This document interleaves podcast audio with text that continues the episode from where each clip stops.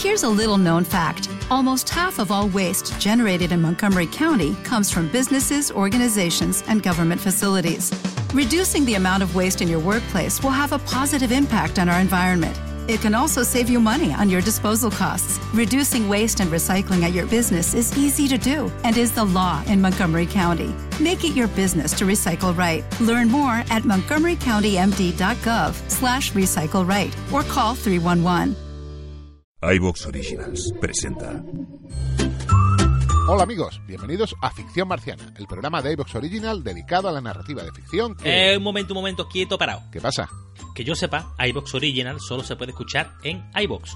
Ah, sí, claro. ¿Y? Es que la persona que nos está escuchando, yo creo que nos está escuchando desde otro sitio. Buah, pues entonces mal asunto, porque si no nos escucha desde la web o la app de iVox, escuchará el programa con más toses.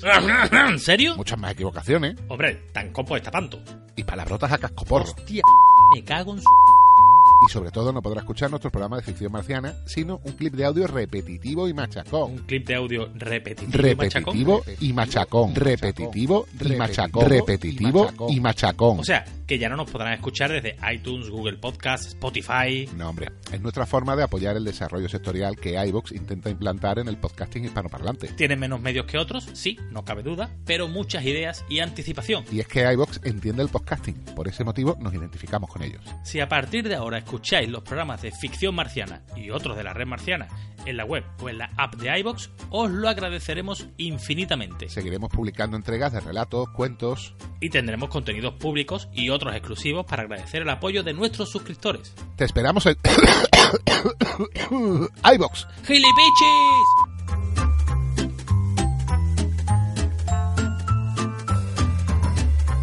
La Red Marciana presenta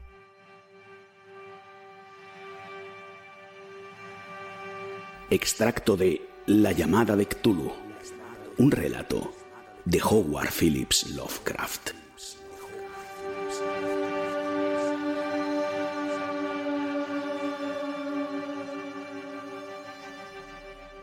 El viejo Castro recordaba retazos de una horrible leyenda que hacía palidecer las especulaciones de los teósofos y que el hombre y el mundo pareciesen algo de reciente aparición y de existencia transitoria. Había habido épocas remotas en que otros seres que vivían en sus grandes ciudades gobernaban la tierra. Castro dijo que, según le habían contado aquellos chinos inmortales, aún podían encontrarse vestigios de aquellos en ciclópeas piedras de las islas del Pacífico. Ellos murieron muchas eras antes de la aparición del hombre, pero existen ciertas artes que pueden hacerlos revivir cuando las estrellas estén de nuevo en la posición propicia, dentro del ciclo de la eternidad. Efectivamente, ellos habían venido de las estrellas y habían traído consigo sus imágenes. Estos primigenios, continuó Castro, no estaban compuestos de todo de carne o de sangre. Tenían forma, cosa que quedaba demostrada en aquella efigie esculpida en las estrellas. Pero esa forma no estaba hecha de materia. Siempre que las estrellas estuvieran en posición, podían saltar de un mundo a otro a través de los cielos. Mas cuando las estrellas no eran propicias, ellos no podían vivir. Pero aunque no pudieran vivir, tampoco morirían realmente. Todos yacen en moradas de piedra en la gran ciudad de Rille, protegidos por los hechizos del omnipotente Cthulhu, en espera del día de la gloriosa resurrección en que las estrellas y la tierra les sean de nuevo favorables. Llegado ese momento, alguna fuerza del exterior debe liberar sus cuerpos. Los hechizos empleados para preservarlos les impedían intentar todo movimiento inicial, por lo que no podían hacer otra cosa que yacer despiertos en la oscuridad y pensar mientras transcurrían millones y millones de años. Ellos estaban al tanto de todo lo que acontecía en el universo, pues su forma de comunicación era la transmisión del pensamiento. Incluso hoy hablaban en sus tumbas.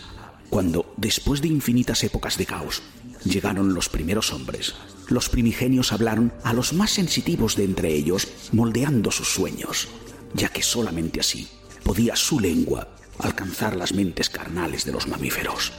Entonces, susurró Castro, aquellos primeros hombres formaron el culto en torno a unos pequeños ídolos que les mostraron los grandes ancianos. Ídolos traídos de épocas distintas desde estrellas sin luz. Ese culto no desaparecerá nunca hasta que las estrellas vuelvan a estar en posición y los sacerdotes ocultos consigan sacar al gran Cthulhu de su tumba para que resucite a sus súbditos y reanude su dominio sobre la Tierra. Esos tiempos serán fácilmente reconocibles porque entonces la humanidad se habrá vuelto como los primigenios, libre y salvaje, más allá del bien y del mal, dejando a un lado la ley y la moral, y todos los hombres gritarán y matarán y gozarán eternamente. Entonces, los primigenios liberados les enseñarán nuevas formas de gritar y de matar, de solazarse y de disfrutar, y la tierra entera arderá en un holocausto de éxtasis y libertad. Mientras tanto, el culto, mediante los ritos apropiados, debe mantener viva la memoria de aquellas antiguas costumbres y escenificar la profecía de su regreso. En tiempos remotos, hombres elegidos habían hablado en sueños con los primigenios sepultados, pero un día algo sucedió.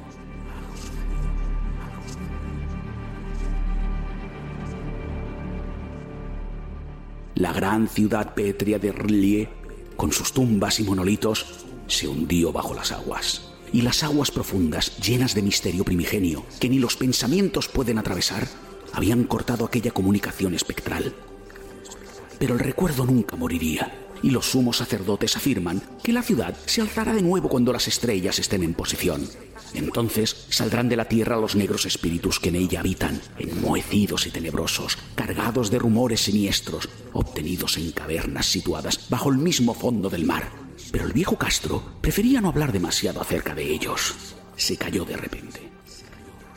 Y no hubo persuasión o sutileza alguna capaz de sacarle una sola palabra más al respecto.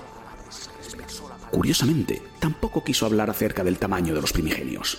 Del culto, dijo que, según pensaba, su núcleo yacía en medio de las arenas intransitables del desierto de Arabia, donde Irem, la ciudad de los pilares, sueña oculta e indemne.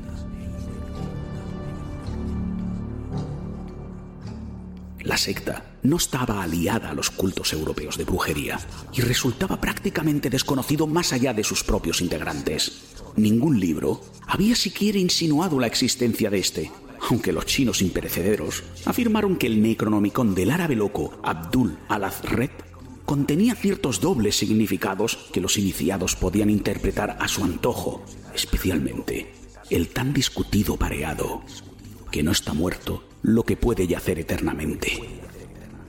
Y con los eones extraños, aún la muerte puede morir.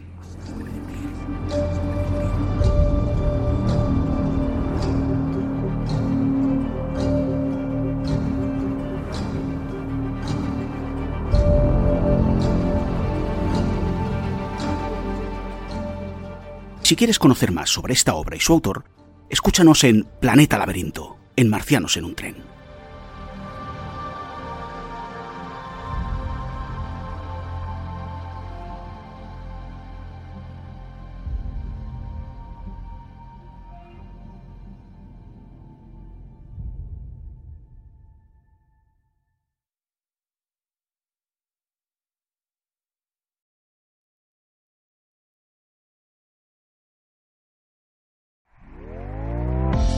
¿Te está gustando lo que escuchas?